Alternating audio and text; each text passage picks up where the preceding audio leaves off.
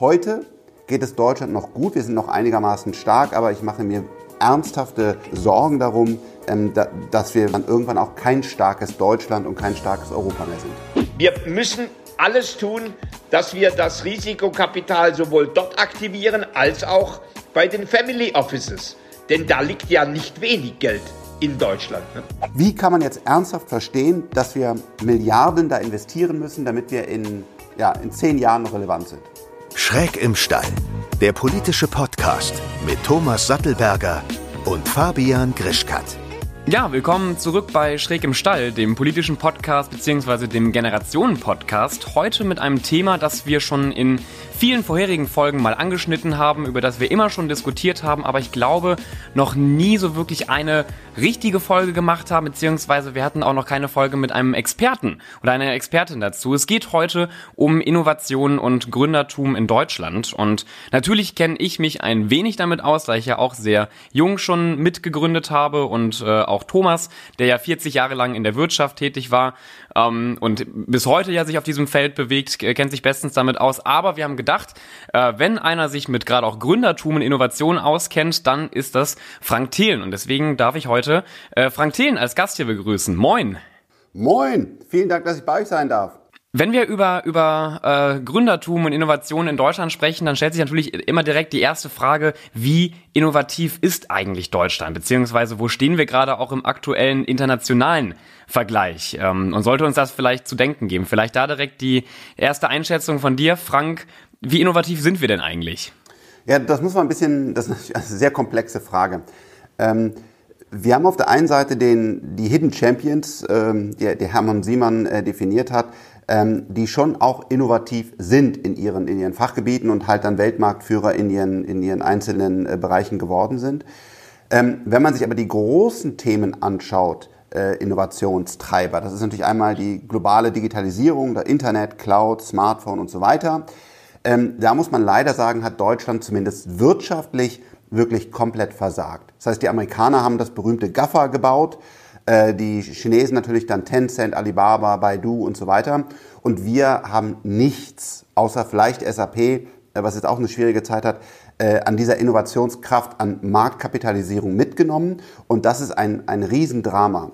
Heute geht es Deutschland noch gut, wir sind noch einigermaßen stark, aber ich mache mir ernsthafte ähm, Sorgen darum, ähm, da, dass wir, wenn wir noch weitere Innovationen verpassen, dann irgendwann auch kein starkes Deutschland und kein starkes Europa mehr sind. Also ich kann mich dir da voll anschließen.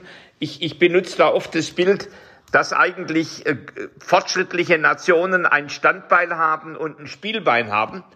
Ähm, die, die, die Gro in Großbritannien beispielsweise der Finanzbereich äh, und dann Biotechnologie und künstliche Intelligenz äh, während wir in Deutschland, wir haben den Maschinen, Anlagen und Autobau und dann noch etwas Chemie.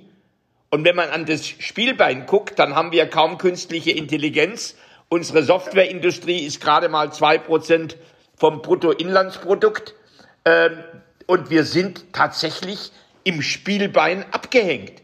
Und wenn dann noch dazu das Standbein lahmt, also wie im Augenblick die, die Autobranche und die durch Rezession auch der Maschinenbau, dann haben wir ein richtiges Problem. Also mir, mir, mir macht das Sorge, äh, wenn ich mir überlege, was passiert eigentlich, wenn so Corona einigermaßen gemeistert ist und, und die Wirtschaft, ich glaube nicht, dass die voll, voll hochläuft, sondern die wird richtig gehend stottern. Ja, Thomas, jetzt hast du ja gerade auch schon die Autobranche angesprochen. Und gerade heute gibt es ja auch wieder einen neuen Konflikt bei Volkswagen zwischen Herbert Dies und dem Betriebsrat. Und ähm, ich habe zumindest das Gefühl, gerade auch wenn ich dann wieder rüber zum Beispiel in die USA schaue und ich sehe da einen Elon Musk und ich sehe da Tesla, ich, ich habe nicht oder ich bin nicht davon überzeugt, dass da Volkswagen in den nächsten Jahren überhaupt mithalten kann. Beziehungsweise, ich meine, sie, sie zerclashen sich ja auch schon im eigenen Unternehmen. Ähm, wie sieht's denn gerade da in, in, der, in der Branche aus? Also kann sich da Deutschland überhaupt in den nächsten auch Jahrzehnten noch behaupten, gerade wenn es um Elektromobilität geht? Also ich, ich sag mal, du hast ja ein wichtiges Thema angesprochen. Äh, wenn sich ein Unternehmen in Machtkämpfen zerfleischt, dann geht im ja. Grunde die Energie geht ja nicht auf das Thema Innovation und Kunde und, und, und, und Fortschritt, sondern äh, die ganze Energie der Menschen geht auf diesen internen Machtkampf. wo die Fragen kommt, auf wessen Seite stehe ich, wer überlebt, ist mein Job gesichert als Führungskraft, gewinne ich in der richtigen Seilschaft. Also ich meine, das Thema kenne ich rauf und runter aus diesen alten Dinosauriern. Interne Machtkämpfe sind der allergrößte Feind der Innovation. Ich weiß nicht, wie du das siehst, Frank. Äh, ja, Thomas, ich musste da einfach äh, ja leider äh, äh komplett zustimmen. Das ist diese, ich habe da natürlich nicht deine Erfahrung. Du bist ja bist ja da wirklich in vielen großen Konzernen sehr sehr viel tiefer drin. Ähm, wenn ich es erleben darf, ich nenne das so die Lehmschicht. Ähm, die ist so stabil und so gut gebaut, dass du da einfach nicht durchkommst. Das heißt, man spricht oftmals zum Beispiel auch ähm, auf der Vorstandsebene und dann sagen die, ja, Frank, das verstehe ich und das finde ich alles gut, aber es wird am, am Ende des Tages nicht umgesetzt. Gehen wir mal zur Automobilbranche zurück. Das ist für uns in Deutschland die wichtigste Branche, weil es geht nicht nur um die Volkswagen äh, und natürlich mit ihren ganzen Sublabeln und BMWs, sondern es geht auch in die Zuliefereien. Wir haben ein riesen Zulieferernetzwerk in Deutschland und wenn's, wenn die Autobranche ein Problem hat, dann haben die auch alle ein Problem. Also es gibt verschiedene Schätzungen, aber manche sagen, jeder zehnte, jeder zwölfte Arbeitsplatz in Deutschland hängt irgendwo an der, an der Automobilbranche.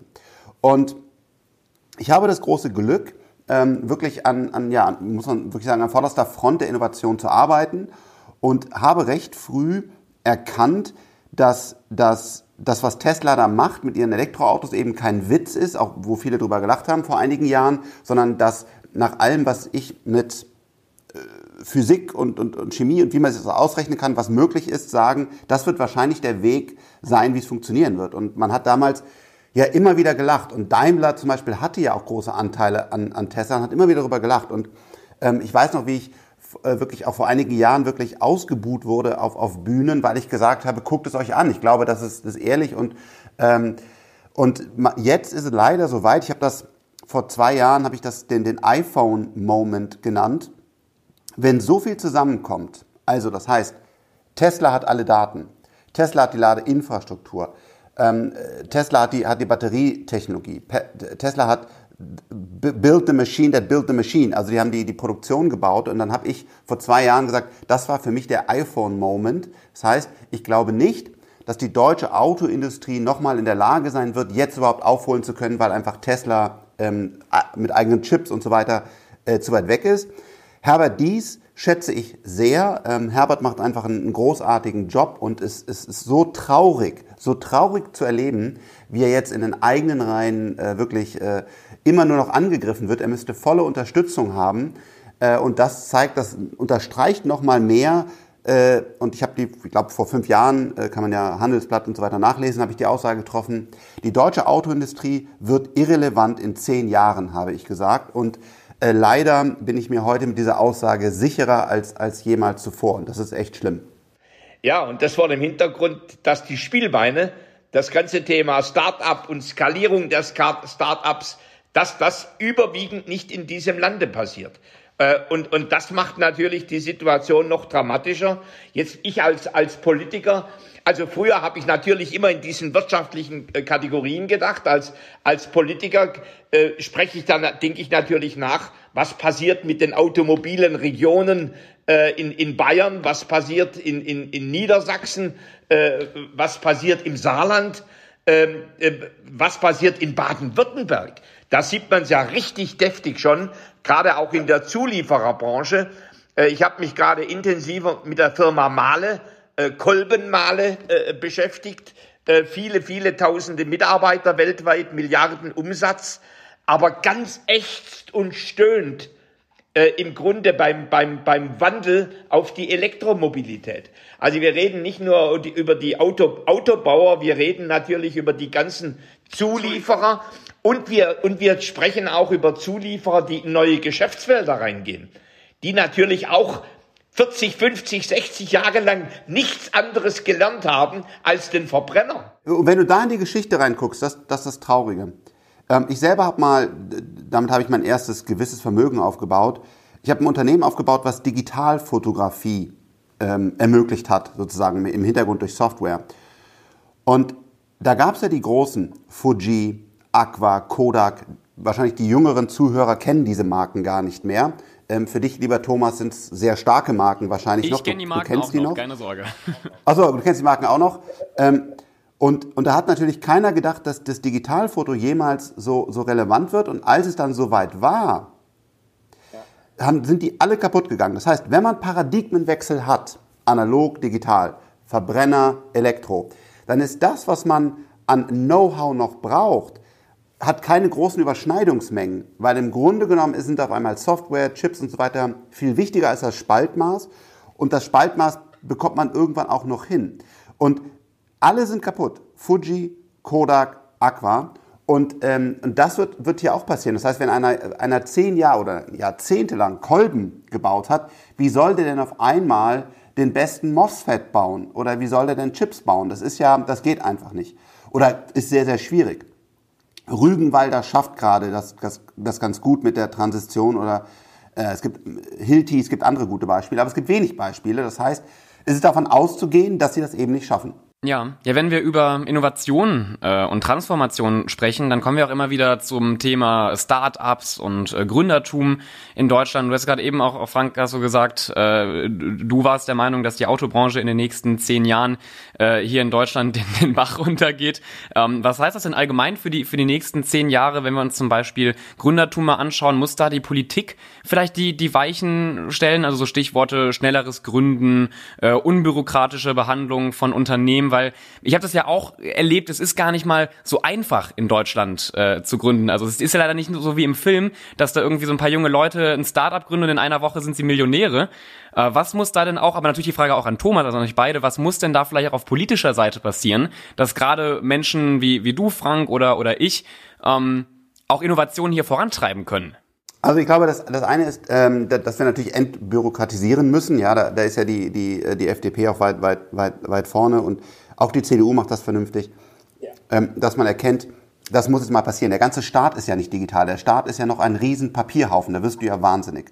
Aber das ist gar nicht das Hauptproblem. Also das ist ein Problem. Jetzt bin ich mal ganz egoistisch und, und schaue auf meine Mission. Meine Mission ist, ich will relevante Technologieunternehmen aus Europa heraus aufbauen, damit wir noch in 10, 20 Jahren auf Augenhöhe mit den anderen Regierungen verhandeln können. Wenn wir nicht den nächsten Tech-Champion aufbauen, 50 Milliarden plus an Bewertung, es geht leider auch um Marktkapitalisierung, haben wir ein Riesenproblem. Das ist meine, das ist mein, meine Mission. Und natürlich, schnell gründen, einfach gründen, auch Nagelstudios und Co. alles ermöglichen. Ich brauche aber richtig große Geldtöpfe für massive Innovation, weil wir haben es leider, ich, ich mag das eigentlich nicht, eigentlich soll die Wirtschaft sich selber regeln, aber wir haben so viele Jahre es verpasst, dass wir jetzt, und es ist ja auch ein Programm jetzt gerade aufgesetzt worden, der Zukunftsfonds, dass wir jetzt die Technologieunternehmen, die wir haben, die brauchen auch Milliarden, wie sie ja auch in USA und, und, und Asien bekommen, ähm, das brauchen wir.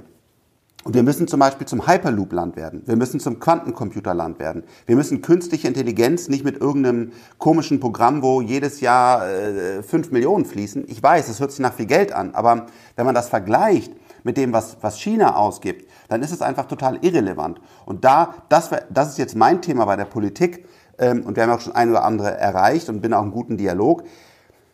Wie kann man jetzt ernsthaft verstehen, dass wir Milliarden da investieren müssen, damit wir in ja, in zehn Jahren noch relevant sind? Also ich, ich bringe das für mich immer auf die einfache Formel äh, Köpfe, Kapital, Kultur.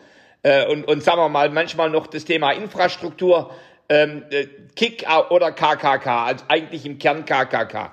Und äh, das Thema Kapital ist aus meiner Sicht eine Schlüsselthematik. Ja, wir legen jetzt sozusagen diesen Zukunftsfonds auf.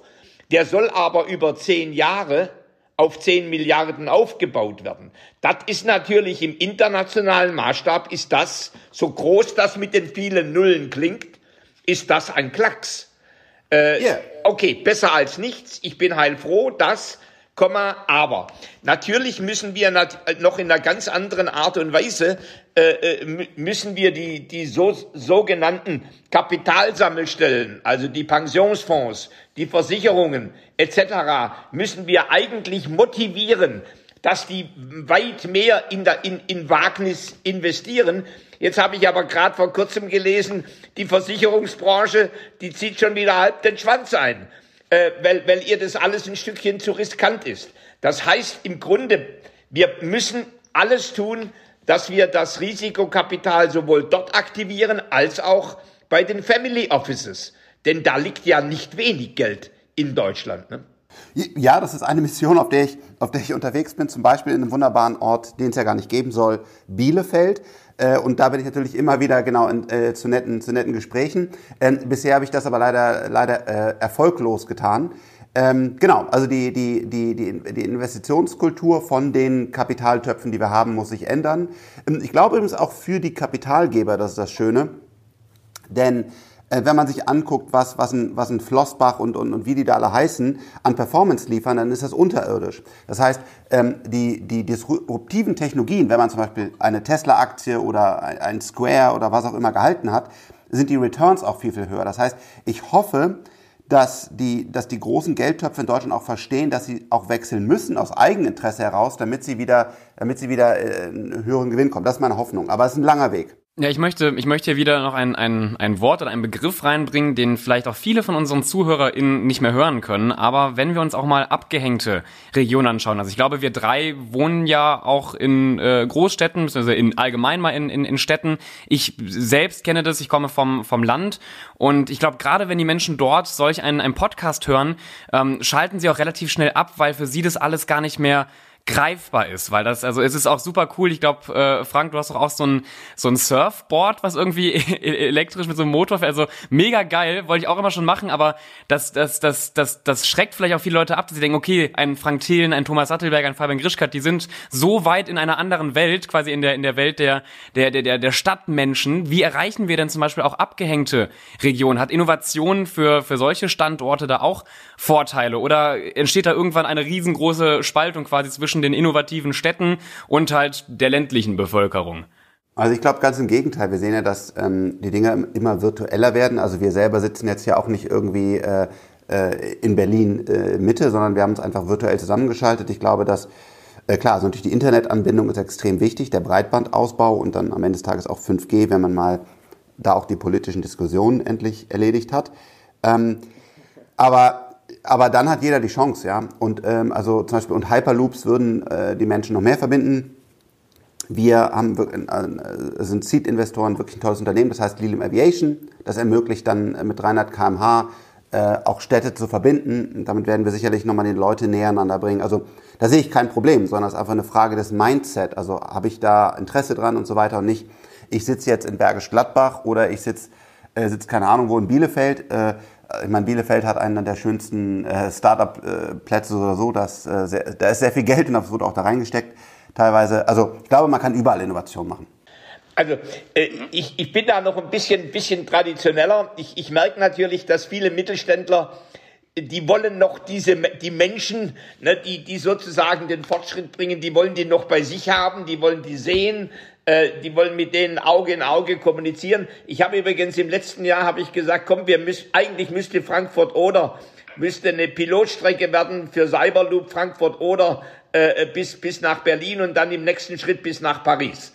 Also, dass man, dass man wirklich auch wieder äh, also groß denkt in, in der Frage der Infrastruktur. Aber ich finde natürlich auch, dass, dass gerade die, die, die Fachhochschulen, die Hochschulen für angewandte Wissenschaften äh, im, im mehr ländlichen Raum, äh, ich, ich kenne jetzt die Hochschule Ostwestfalen recht gut, die natürlich eine ganz wichtige Aufgabe hat, äh, sozusagen im, im, in der angewandten Forschung und im Transfer von Forschungsergebnisse in, in die mittelständische Wirtschaft oder auch und gerade, dass sie eine Gründerökologie äh, aufbaut und sozusagen die Kooperationen mit dem Mittelständler dann so, sozusagen ein bisschen ortsnäher sind. Denn, denn die Mittelständler, die spalten sich ja auch so in die berühmten ein Drittel, die gerne das wollen, das zweite Drittel, das so ein bisschen äh, noch zögerlich ist und das dritte Drittel, das apathisch ist. Ne, und wir wollen ja die, die mittlere, das mittlere Segment wollen wir zumindestens da gewinnen. Also da müssen die, die Fachhochschulen da müssen die richtig ran. Übrigens bis rein in die Frage, wie viel Informatikstudiengänge haben die? Denn wir sprechen ja auch über Köpfe. Äh, und äh, ich, äh, ich habe jetzt gerade, ich mache jedes, jedes Jahr zweimal mit dem Institut der deutschen Wirtschaft den MINT-Report, Mathematik, Informatik, Naturwissenschaften, Technik. Die MINT-Lücke hat sich zwar halbiert, Aber die Informatiker, die benötigt werden, die sind kaum geschrumpft. Das heißt, wir haben eine Lücke in Deutschland von fast 60.000 Informatikern. Und zwar insbesondere auch und gerade im mittelständischen Unternehmen. So, und da haben die Hochschulen eine richtige Aufgabe. Aber das, das führt uns fast ein bisschen weiter weg. Ich wollte vorher, Fabian, eigentlich, du bist mir zu schnell zur Politik gehüpft. Welche Aufgabe hat die Politik? Eigentlich zuallererst brauchen wir unter, wieder Unternehmergeist und richtig tüchtige Leute, jüngere und ältere, die sagen, ich, ich gehe das Wagnis ein. Übrigens, da, da wünsche ich mir, Krisen sind ja oft Zeiten für Gründung. Äh, und dass, dass, dass im Grunde jetzt in, in Corona, im Meistern von Corona wieder ein Stückchen Gründergeist durchgeht, weil man ja sieht, ja. die großen alten Dinosaurier, die stellen Tausende von Leuten auf die Straße. Und das nicht nur in der Produktion, sondern vor allem in der Administration. Ja, Thomas, ich dachte, wenn ich schon das, das äh, große Glück habe, dass ich mit einem Bundestagsabgeordneten einen Podcast mache, dann gehe ich auch mal schnell auf die Politik ein. Aber du hast ja gerade auch schon richtig angesprochen, Schulen und Hochschulen. Ich kenne das ja selbst noch von meiner Schule. Ähm, ich würde nicht behaupten, dass meine Schule irgendwie technisch gut ausgestattet war. Äh, ganz im Gegenteil, eigentlich wurde da niemals jemand wirklich auf den Weg gebracht, ähm, in, in eine technische Richtung oder zum Beispiel in eine Informatikrichtung später zu gehen. Also ähm, auch, auch da schon an meinem, meinem Gymnasium vermisse ich so ein, ja, ich, ich, ich weiß auch nicht genau, was man da umsetzen müsste, aber irgendwie, dass mal auch der, der unternehmerische Geist gefördert wird, dass auch die. Also IT, sorry, das ist total trivial. Was die machen müssen, ist einfach ein Startups erklären. Die müssen einfach, jeder ja, muss, zum Beispiel bevor, sowas. das haben wir hier äh, in Nonnenwert, eine Schule, da muss jeder, wenn er Abitur macht, ein Startup gegründet haben. Das heißt nicht, dass, dass das dann erfolgreich wird ja. oder dass es in Wirklichkeit umgesetzt wird, aber einfach mal einen Businessplan geschrieben, ein Produkt überlegt und äh, dann jedes Jahr zwei Schüler schaffen es dann auch ihr Produkt mal in die DM-Regale zu bekommen oder was immer. Aber, aber da ist, weil Startup an sich, so, so ein Unternehmen aufzubauen, das ist ja nicht unendlich komplex. Also wird natürlich, natürlich schwierig, wenn ich ein großes Unternehmen aufbaue. Aber dass man einfach genauso wie Physik, Chemie, Philosophie, Geschichte ja. einfach mal versteht, wie baue ich denn ein Unternehmen auf? Und das wird ja in der Schule überhaupt nicht gelehrt und das ist, das ist eigentlich katastrophal. Das heißt, wir haben noch ähm, Latein und andere Dinge, die auch tolle Geisteswissenschaften sind, aber wir haben nun mal begrenzte Zeit und Kapazitäten und deswegen müssen wir einfach das Thema Wirtschaft, das Thema Start-up auf die einfach in, in, in einen Lehrplan aufnehmen und das ist total trivial. Ja, ja, sowas. Also genau sowas hätte ich mir zum Beispiel gewünscht. Ich hatte damals ähm, keinen Start-up-Unterricht und ich habe auch nie in meiner meiner äh, schulischen Laufbahn ein Unternehmen gegründet. Im Gegenteil, ich habe immer neben der Schule äh, schon an meinen Projekten gearbeitet und ich habe sogar in der, ich glaube, es war in der achten Klasse, da sagte meine Mathe äh, Lehrerin zu mir, ich soll mal meine Prioritäten überdenken, weil ich ähm, natürlich auch ein wenig Zeit, die ich sonst für schulische Aktivitäten genutzt habe, da halt eben schon damals in mein Unternehmen gesteckt habe. Und äh, das macht mich bis heute halt auch so ein bisschen auf einer emotionalen Ebene immer, immer wieder wütend, wenn ich so ganz alte, konservative Schulen sehe, wo ich mir auch schon direkt denke, ja, warum, wie sollen da denn jetzt die neuen jungen Gründer innen rauskommen? Das ist ja nahezu unmöglich. Oder wie siehst du, siehst du das, Thomas? Naja, ich weiß nicht, ein, äh, ein, paar Ältere haben ja wahrscheinlich den Film Club der Toten Dichter mal gesehen.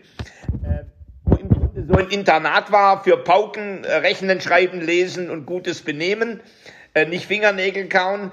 Äh, und dann gab es einen begeisterten Lehrer und der hat Club der Toten Dichter gemacht und die haben sich dann sozusagen mit Literatur auseinandergesetzt. So, das ist ja. damals gewesen, die Literatur. Aber natürlich findest du auch, und das erlebe ich immer wieder, auch an ganz tradierten Schulen, Gymnasien, Realschulen, findest du begeisterte Lehrerinnen und Lehrer, die, die aus dem Gefängnis ausbrechen wollen und, und das ist, glaube ich, auch ein wichtiger Punkt, dass wir die stützen. Also ich bin beispielsweise ein, ein begeisterter Freund von, von, von Makerspaces an Schulen, wo man schlicht und einfach nicht im, im Frontalunterricht, sondern auf Augenhöhe, wo, wo, wo junge Menschen machen, probieren, ausprobieren, gerne auch malen oder Theaterbühne proben, äh, aber sag mal, experimentieren mit sich und mit, mit der Umwelt.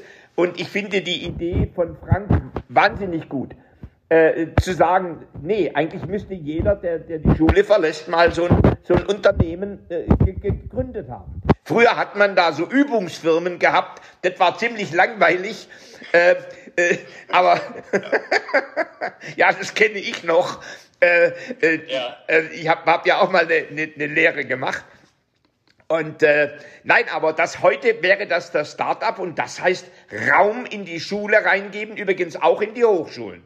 Äh, ich ich habe mit großer Freude vor kurzem, das war zwei Jahre her, in Bremerhaven einen Studiengang eröffnet, der mit nichts anderem zu tun hatte als mit Gründung und wo im Grunde die Dozenten immer nur das Gründungsrelevante im Aufbau der Firma reingegeben haben und, und nicht irgendwelche äh, abstrakten Vorlesungen gehalten haben. Das ist ein Weg in die Zukunft, ja.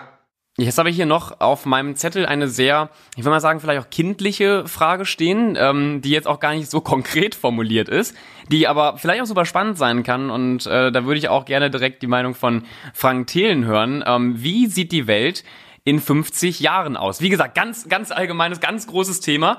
Aber was glaubst du denn, Frank, sind so die entscheidenden Punkte, die sich gerade auch in einem Land wie Deutschland in den nächsten 50 Jahren ändern werden oder ändern müssen? Ähm, ich habe leider nicht die geistige Kapazität, 50 ähm, Jahre nach vorne zu blicken. Wir sind äh, auf Basis der Digitalisierung in einer exponentiellen Entwicklung. Ähm, die nächsten zehn Jahre werden schon schwierig vorherzusagen. Wir haben erstmal den, als eine der größten Herausforderungen den Klimawandel. Das heißt, wir müssen äh, dahin kommen, dass jeder Mensch einen, keinen Footprint hinterlässt, also Cradle to Cradle. Dazu müssen wir unser, unsere Ernährung, unser, unser Reisen und was da alles dranhängt umstellen. Ähm, Energiewandel. Und ich glaube, dass die Antwort Technologie ist. Und ich hoffe, dass wir in einer sehr, sehr äh, guten Welt leben. Es gibt ja auch Angst, das kann ich auch verstehen. Aber ich glaube, dass diese ganzen Technologien unser Leben besser machen werden.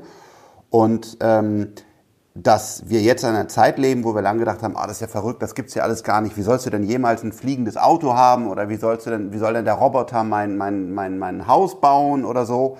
Ähm, diese Science Fiction wird jetzt, ist jetzt schon im Kleinen Realität und ähm, ich freue mich sehr äh, auf, die, auf die nächsten Jahre, weil ähm, ja, das wird jetzt echt spannend und schön und äh, ich bin froh, wenn ich noch ein paar Jahre leben darf, weil jetzt, jetzt geht's wirklich ab. Aber 50 Jahre ist zu weit für mich.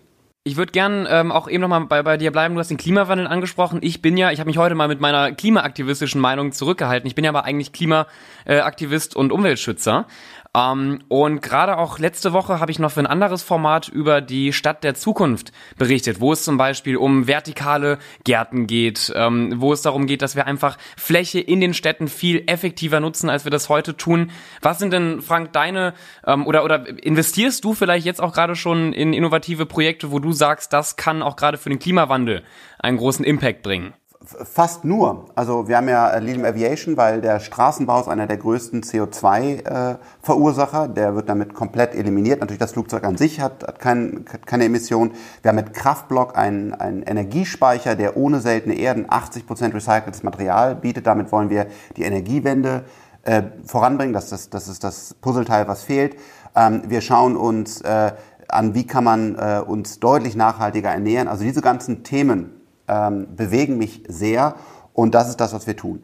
Ich sehe jetzt, mein Team winkt, ich muss in der NTV live schalte, deswegen, oh. ähm, es hat mir sehr Spaß gemacht und äh, wir haben es hoffentlich auch vorher angekündigt, dass ich rausspringen muss. Ja. Vielen, vielen Dank, ja. hat Spaß gemacht. Super, ciao ciao. ciao, ciao. Schönen Tag noch, Frank, ciao. Ja, ich hätte jetzt ja wahrscheinlich, äh, lieber Fabian, ich hätte gesagt, also was ich auf jeden Fall in 50 Jahren was ich mir wünschen, dass wir, dass wir Marskolonien haben und vielleicht schon einen nächsten Planeten sozusagen auch anpeilen und, und zwar nicht nur im Sinne von, dass, dass wir da neue Domizile finden, sondern dass wir natürlich äh, auch in einer ganz anderen Art und Weise mit dem Thema Rohstoff vielleicht äh, erfolgreich sind. Übrigens, ich fand das toll, äh, wie, wie, Frank, wie Frank investiert.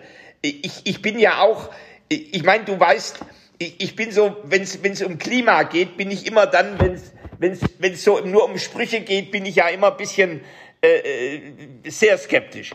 Äh, aber wenn es um das ja. Thema Speichertechnologien geht, äh, wenn, es, wenn es um das Thema äh, Wasserstoff, äh, Elektromobilität geht, wenn es um das Thema Smart Energy geht im Haushalt, äh, dass beispielsweise eine Heizung nicht ständig, äh, äh, off, äh, ständig äh, Energie produziert und Wärme produziert, sondern sozusagen, äh, wenn, wenn, wenn künstliche Intelligenz äh, äh, im Grunde herausgefunden hat, wie meine Wohnumstände äh, sind und wie ich gerne lebe und dann heizt im Winter. All dieses Thema Smart Energy, Smart Health, äh, Smart, Smart Building, äh, Smart City. Ähm, natürlich freue ich mich auf den Tag, ich hoffe, das erlebe ich noch, äh, wo wir tatsächlich autonome Vehikel haben, äh, die, die im Grunde äh, in äh, CO2-neutral äh, Transporte machen äh, in, in der Stadt. Äh, was ja, ich meine, wie, wie, wie, wie, wie stark hat im Grunde der städtische, der innerstädtische Verkehr eigentlich wunderschöne Städte kaputt gemacht.